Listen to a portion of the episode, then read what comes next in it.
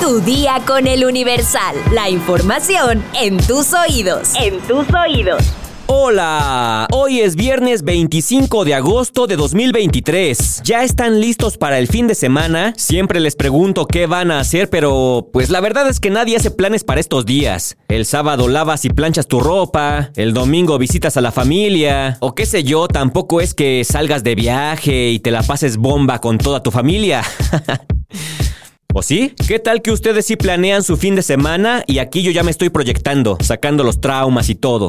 Es que sí tengo mucho que lavar.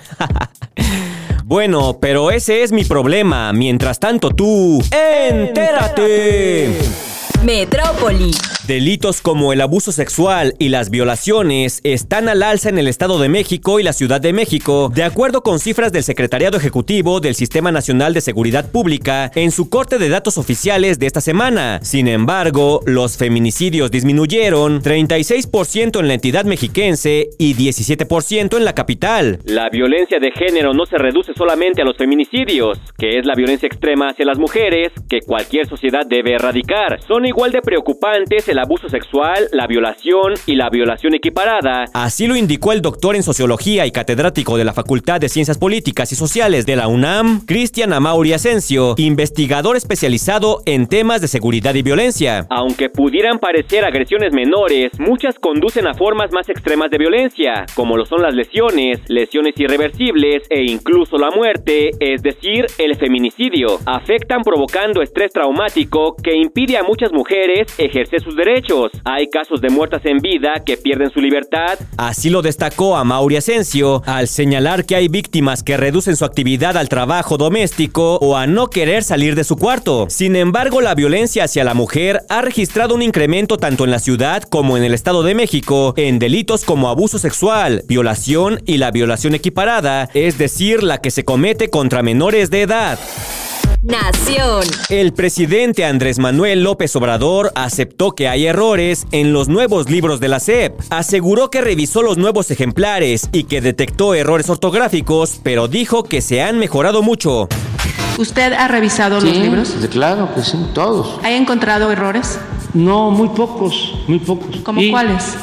Errores en algunos casos ortográficos, eh, pero hay eh, aclaraciones, se han mejorado mucho, no tienen este, errores, tienen muchísimo menos errores que los otros libros, me refiero a errores gramaticales, eh, no existe eso. Eh, realmente fue una campaña pensando de que la gente se iba a dejar engañar, se iban a espantar, se iban a asustar, padres de familia, maestros.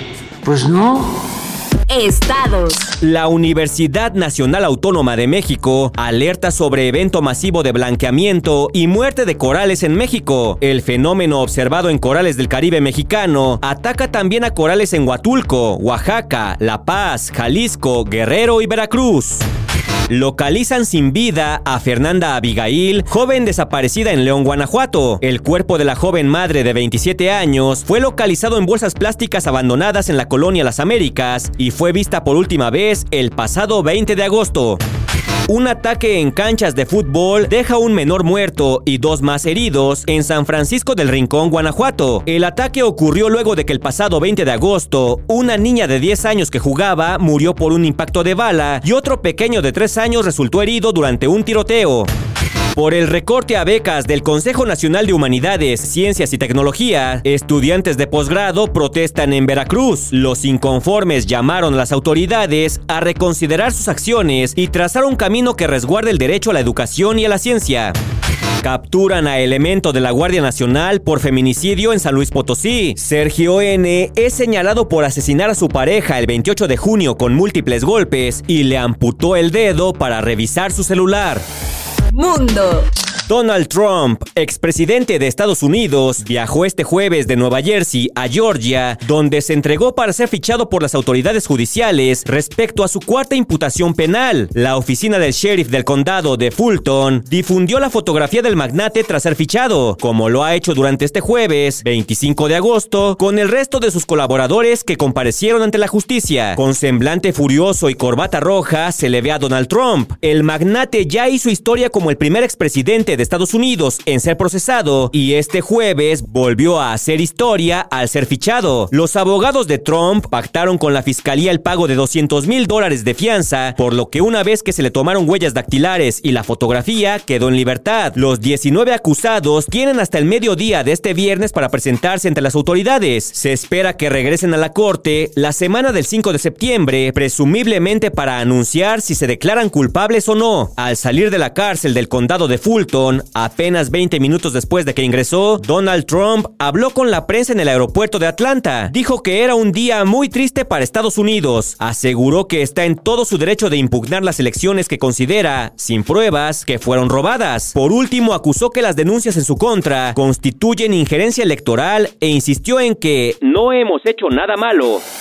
Espectáculos. Por fin la espera ha terminado. La cantante estadounidense Taylor Swift ofreció la noche de este jueves 24 de agosto su primer concierto en México. El Foro Sol fue el escenario de encuentro entre el artista de 33 años y sus miles de Swifties que han esperado una década para verla y que ahora en su The Eras Tour, el cual arrancó el 17 de marzo, ese sueño se hizo realidad. Nuestra compañera Araceli García, que es la la titular del podcast Que Ver 321, es coeditora de espectáculos de El Universal. Se encuentra en este momento que estamos grabando el podcast ahí en el Foro Sol de la Ciudad de México en pleno concierto de Taylor Swift. Vamos a mandar cámaras y micrófonos, bueno, cámaras no, micrófonos sí, para ver cómo se vivió este concierto. Vamos hasta el Foro Sol con Araceli García.